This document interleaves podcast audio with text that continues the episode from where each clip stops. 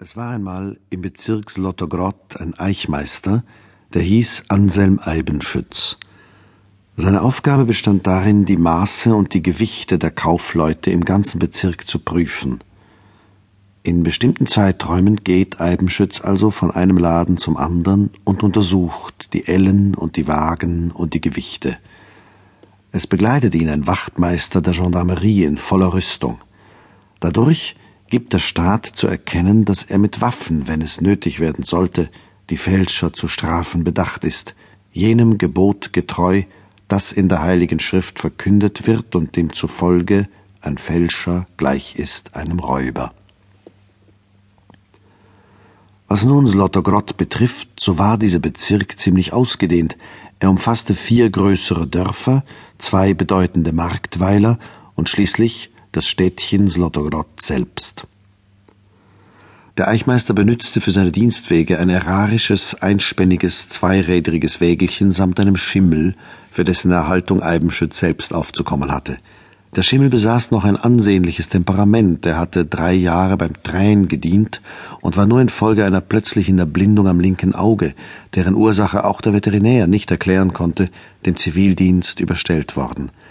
Es war immerhin ein stattlicher Schimmel, vorgespannt einem hurtigen goldgelben Wägelchen. Darin saß an manchen Tagen neben dem Eichmeister Eibenschütz der Wachtmeister der Gendarmerie Wenzel Slama. Auf seinem sandgelben Helm glänzten die goldene Pickel und der kaiserliche Doppeladler. Zwischen seinen Knien ragte das Gewehr mit dem aufgepflanzten Bajonett empor. Zügel und Peitsche hielt der Eichmeister in der Hand. Sein blonder und weicher, mit Sorgfalt emporgewichster Schnurrbart schimmerte ebenso golden wie Doppeladler und Pickelhaube.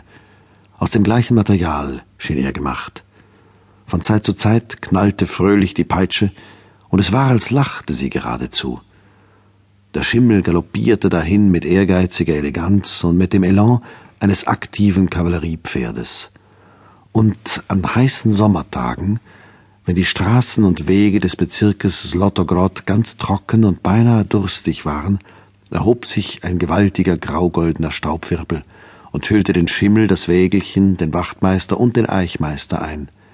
Im Winter aber stand dem Anselm Eibenschütz ein kleiner zweisitziger Schlitten zur Verfügung. Der Schimmel hatte den gleichen eleganten Galopp, Sommer wie Winter.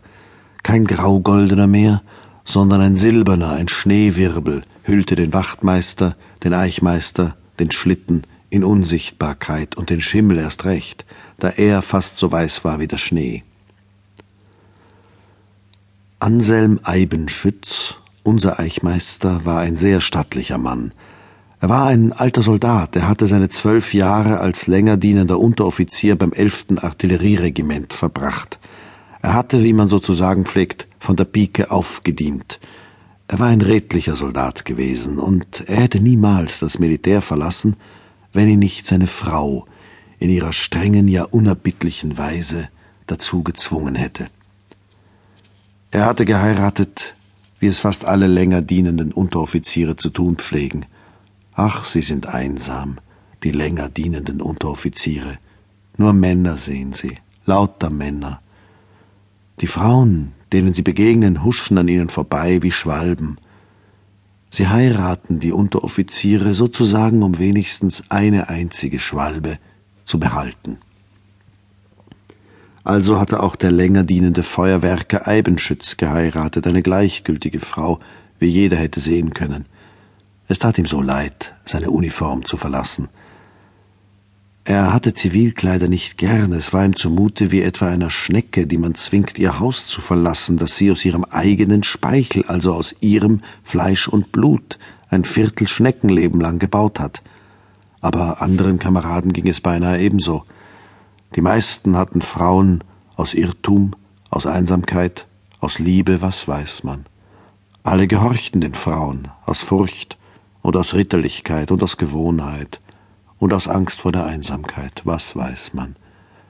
Aber kurz und gut Eibenschütz verließ die Armee, er zog die Uniform aus, die geliebte Uniform, verließ die Kaserne, die geliebte Kaserne. Jeder länger dienende Unteroffizier hat ein Recht auf einen Posten. Eibenschütz, der aus dem